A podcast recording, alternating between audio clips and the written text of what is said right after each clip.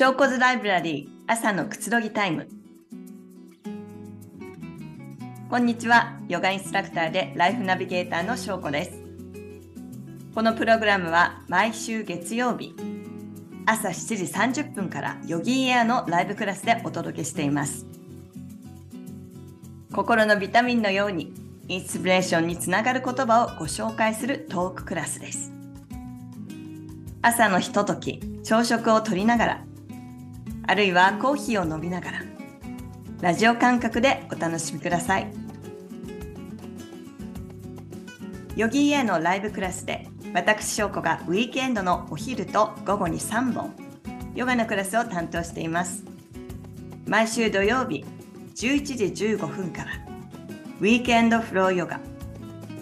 土曜日の午後1時からウィークエンドインヨガ。そして日曜日の午後3時からローリスターティブヨガです。ぜひクラスでもお待ちしています。皆さん、アロハ、おはようございます。証拠図ライブラリー、朝のくつどぎタイムの時間です。ナビゲーターの証拠です。えー、今日もこちらの時間に集まっていただいてありがとうございます。えー、10月もね、もうすでに中旬に入りましたが、皆さんはどんな感じでしょうか？心、体。今ね、シェアありがとうございます。なるほど、なるほど。こちらこそよろしくお願いします。もう本当に皆さんのね、声とかもよく聞きますが、あの、例えば、なんか最近季節の変わり目でそわそわするとか不安になるっていう、えー、お話を聞いたことがありますが、皆さんはどうでしょうか？ね、やはり私たちは自然界と共にこうね、あの、日常を暮らしているので、気温も季節も、まあ特に秋っていうのは、本当に気温の変化も結構激しいし、えー、気候も変わりやすいですよね。なので、こう、心と体がこう、一体化しないっていうか、ちょっとバラバラになったりっていう不具合が起こったりとし、なんかこうバランスが崩れるっていうのも自然にあることだと思います。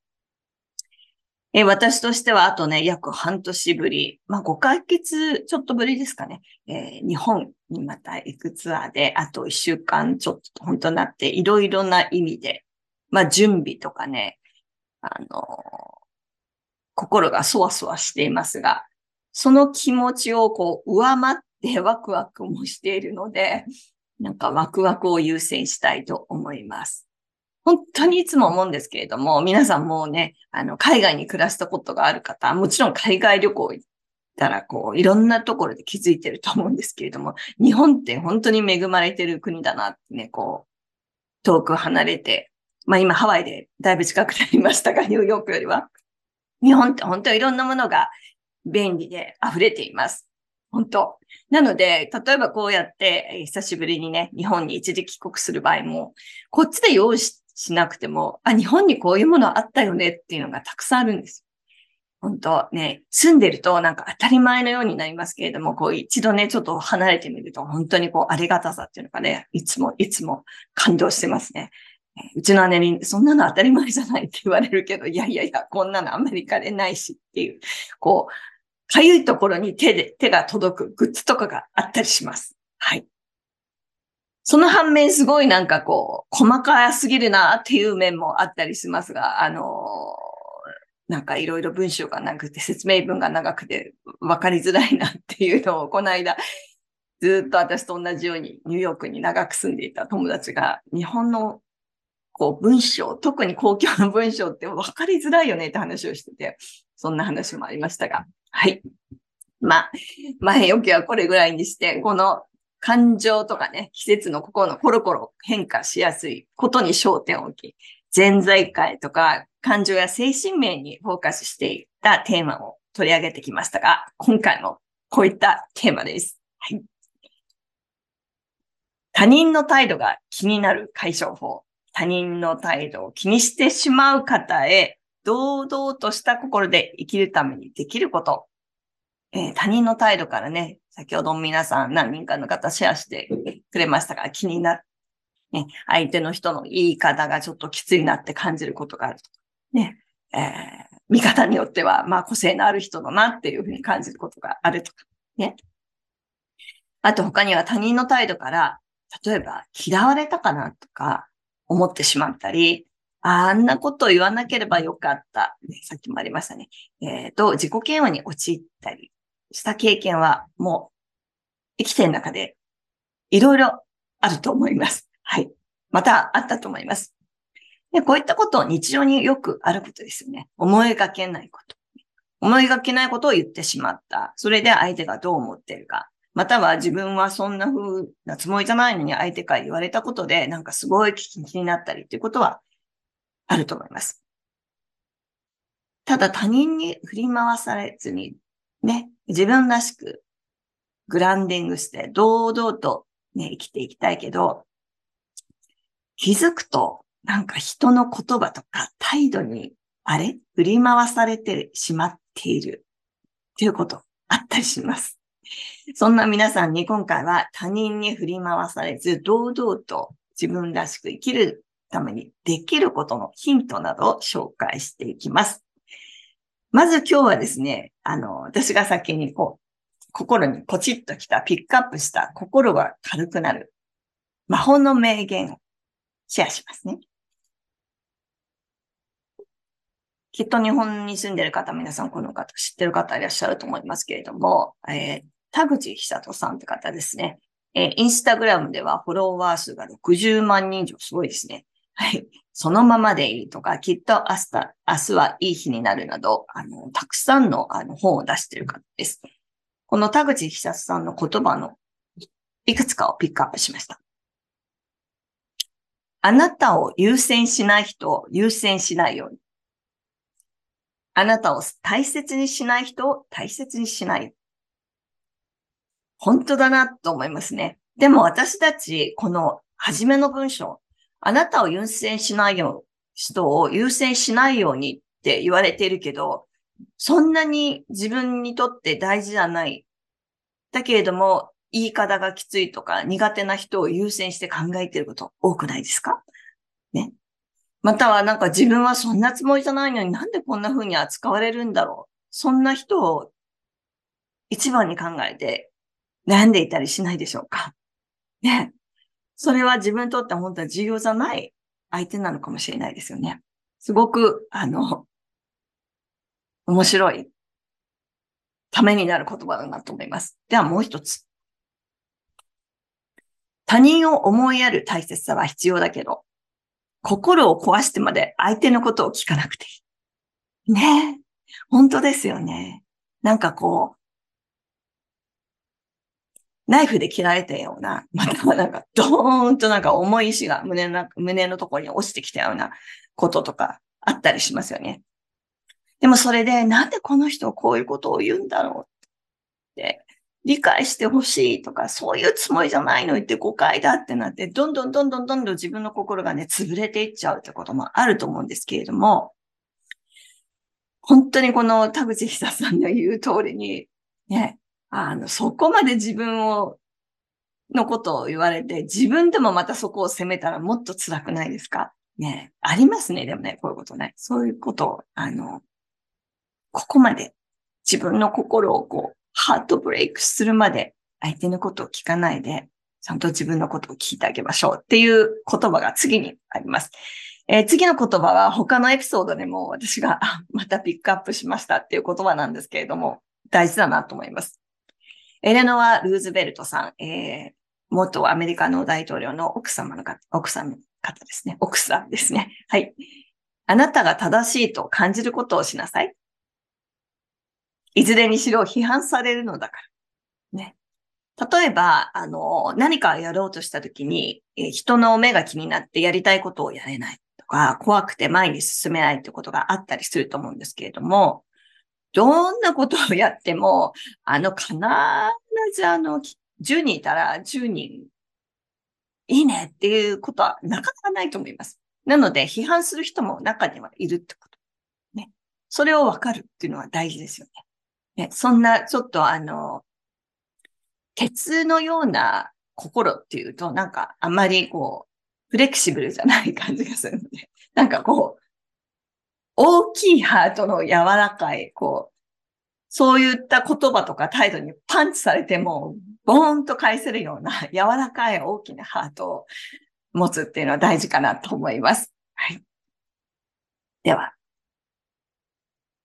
魔法の名言は今日は先に紹介していただきましたけれども、じゃ今日のテーマね。他人の態度が気になる解消法について話してきます。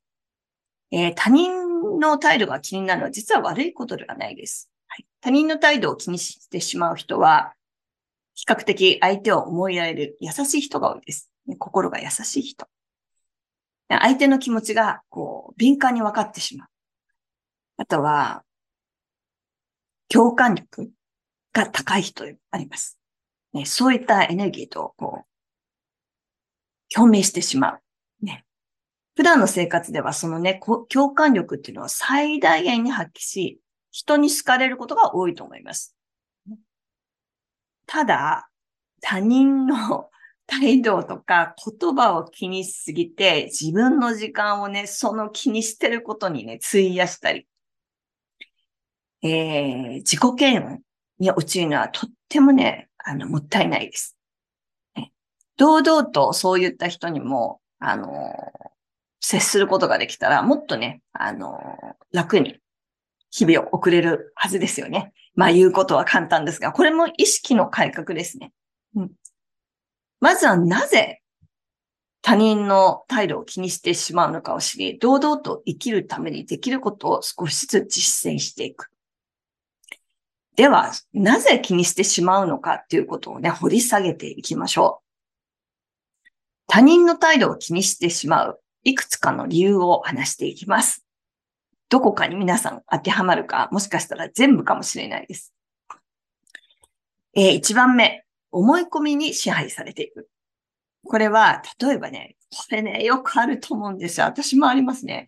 あのー、例えば送ったメール、ビジネスじゃなくても、プライベートなメールでも、メールが返信すぐ来ないけれども、何か変なこと書いちゃったかな、相手がどう思ってるかなとか、別にそういった内容じゃないのに、なんかこう言葉の使い方が悪かったかなとか、イライラしてるかなとか、他人の態度を勝手に考えて不安になることないですか？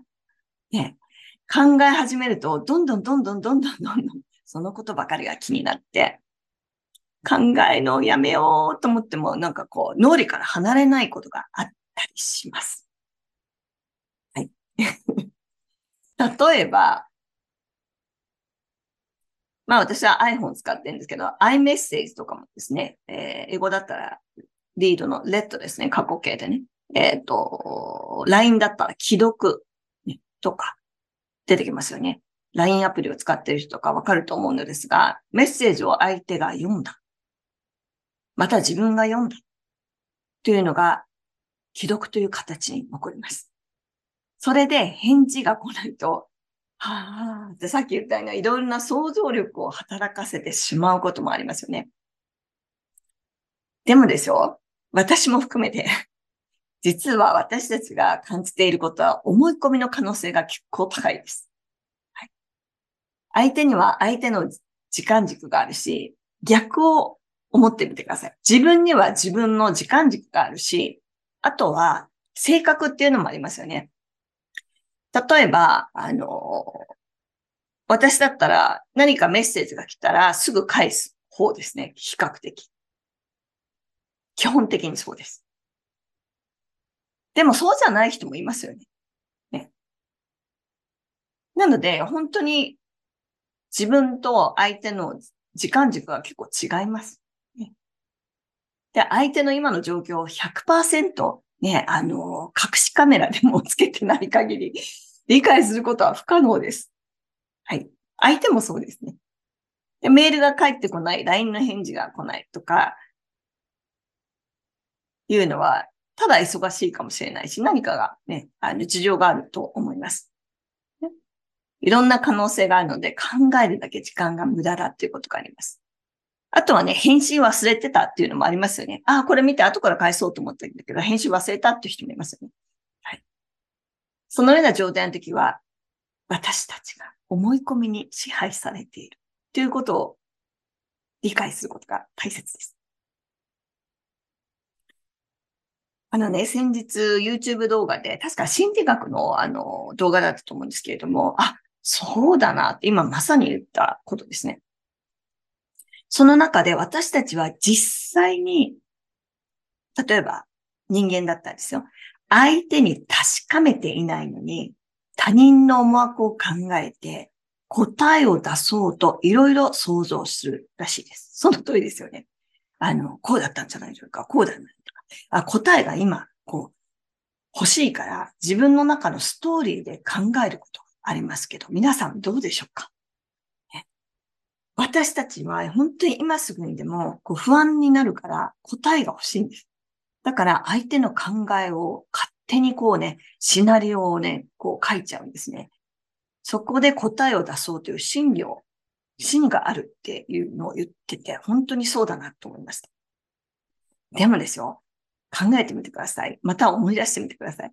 こういったケースは、ほとんど勝手なね、ネガティブな想像力を素晴らしく働かせていることが多いです。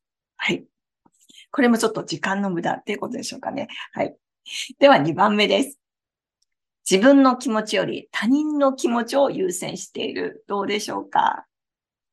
えー、常にね、相手の立場に立って考えられる人は本当に優しい人だし、思いやり、思いやりのある人だと思います。相手の立場に立って考えるのはとってもいいことだなって思うんですけれども、ただですよ、自分の気持ちにこう、蓋をして、またはこうね、ドアを閉めて、相手の気持ちばっかり優先していたら、どんどん自分のしたいことや本音がわからなくなってきてしまいます。ね、我慢しすぎ。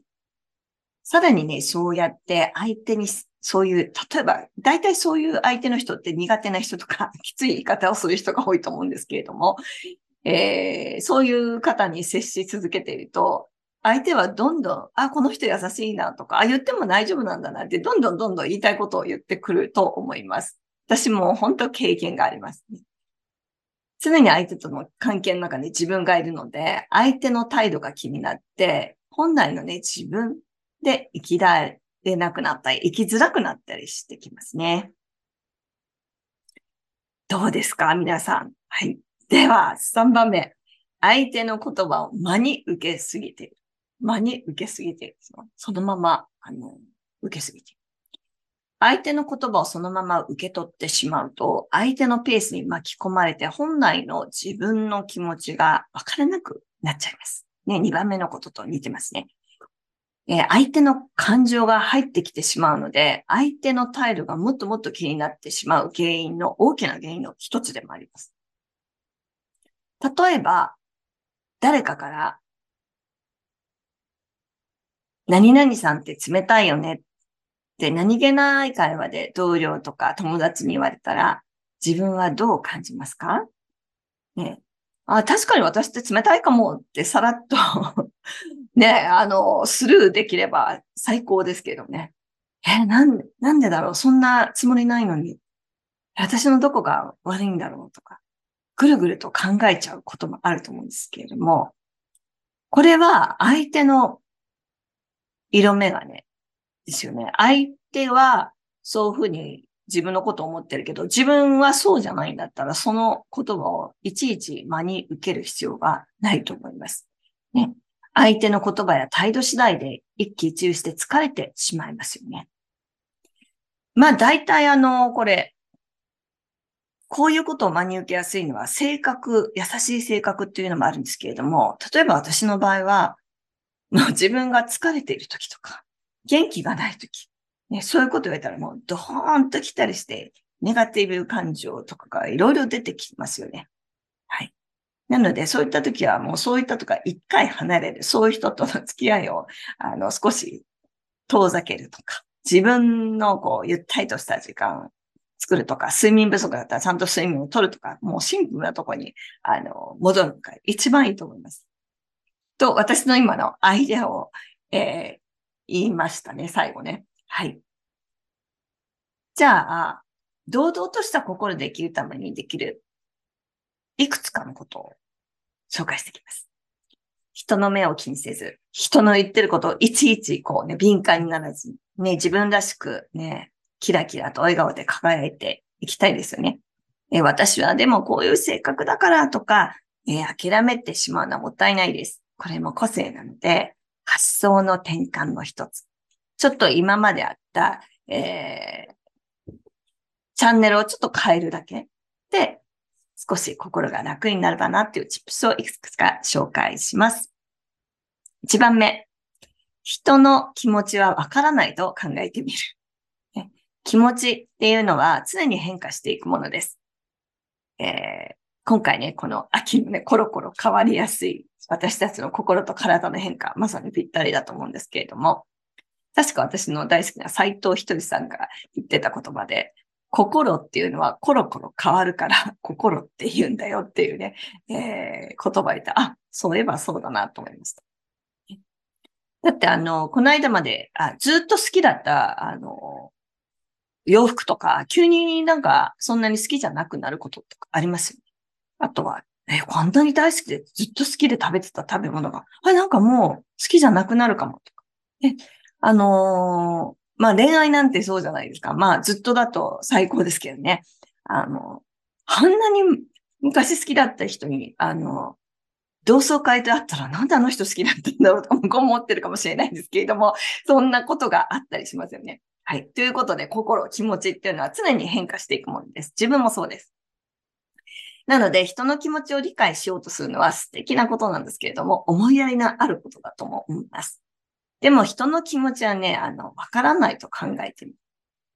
例えば、仕事でイライラしている上司がいて、どうしてイライラしてるんだろうと考えても、その答えは、まあ、分かってる場合もあると思うんですけれども、自分のせいに考えちゃう人っていると思うんですけれども、それはね、わかんないですよね。はい。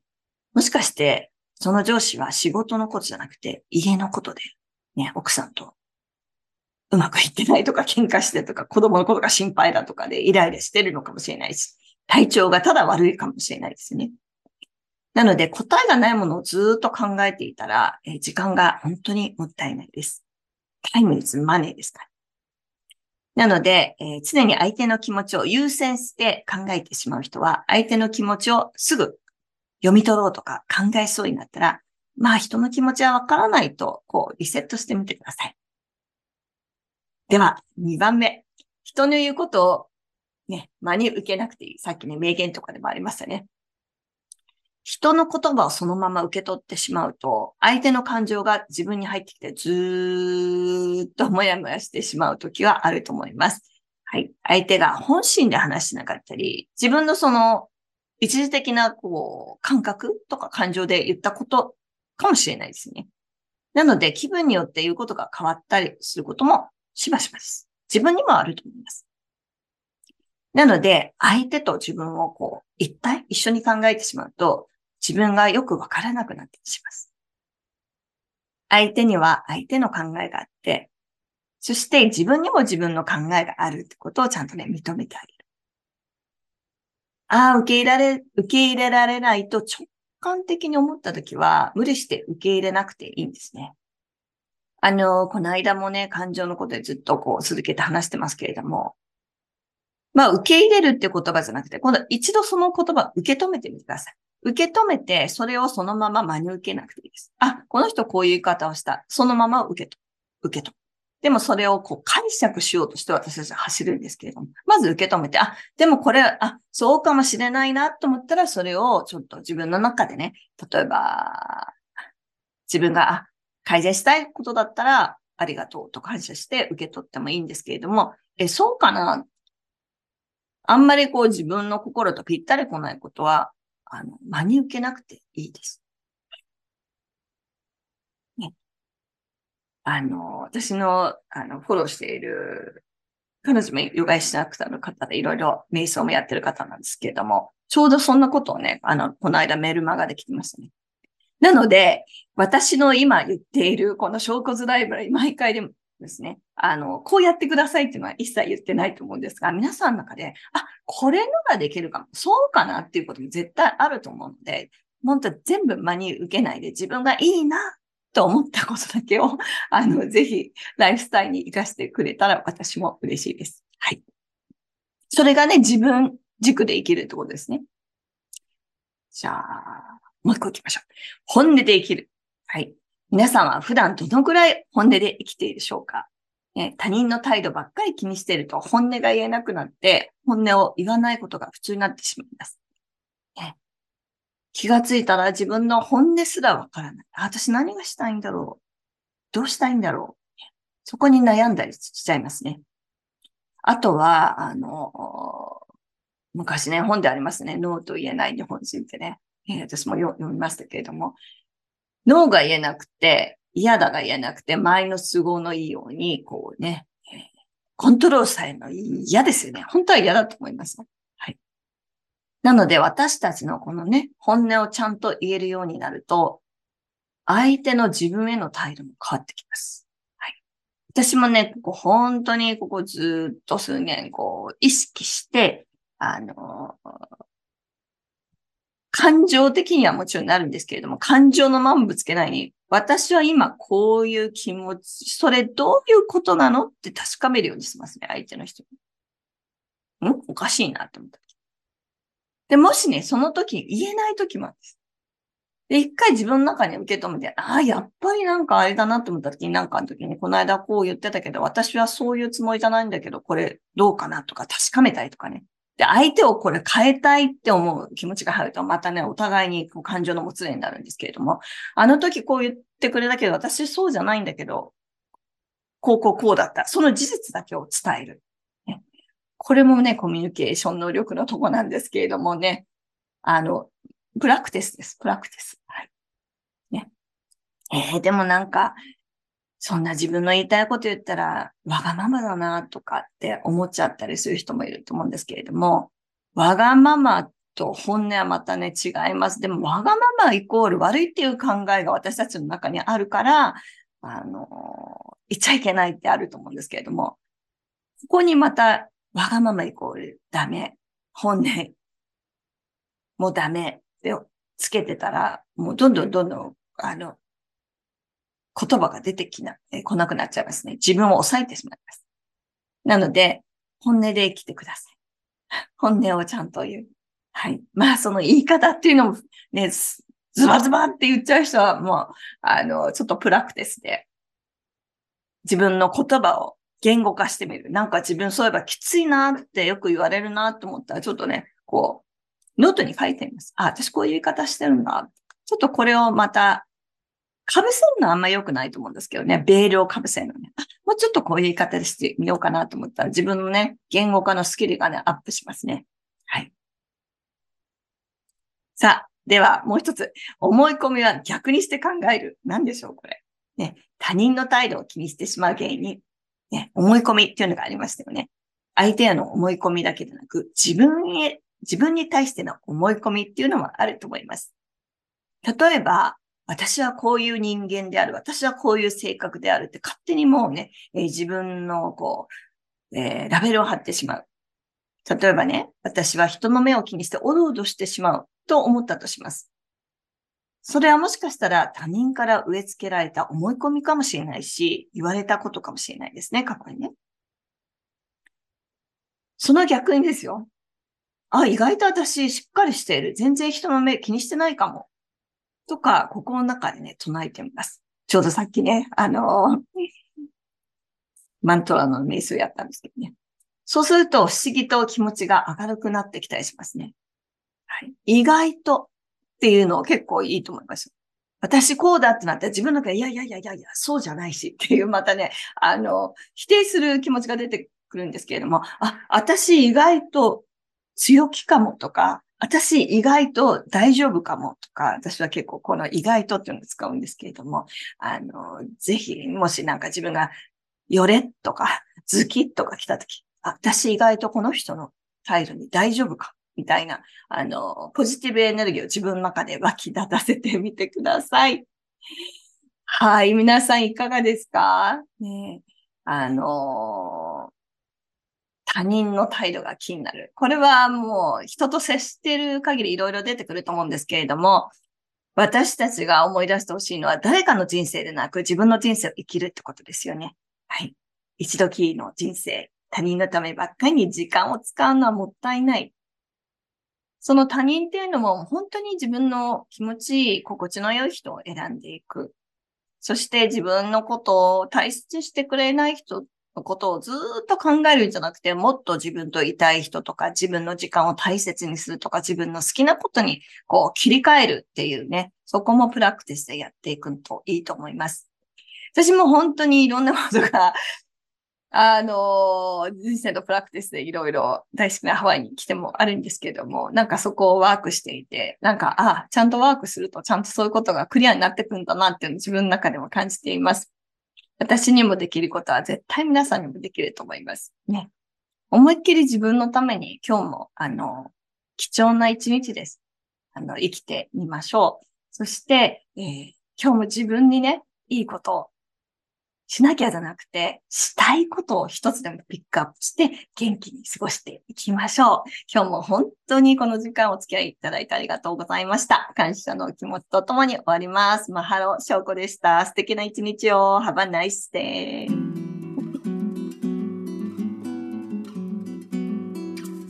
翔子ズライブラリー朝のくつろぎタイム。こんにちは。ヨガインストラクターでライフナビゲーターの翔子です。このプログラムは毎週月曜日朝7時30分からヨギーエアのライブクラスでお届けしています。心のビタミンのようにインスピレーションにつながる言葉をご紹介するトーククラスです。朝のひととき、朝食をとりながら、あるいはコーヒーを飲みながら、ラジオ感覚でお楽しみください。ヨギーエのライブクラスで私翔子がウィークエンドのお昼と午後に3本ヨガのクラスを担当しています。毎週土曜日11時15分からウィークエンドフローヨガ。土曜日の午後1時からウィークエンドインヨガ。そして日曜日の午後3時からフローリスターティブヨガです。ぜひクラスでもお待ちしています。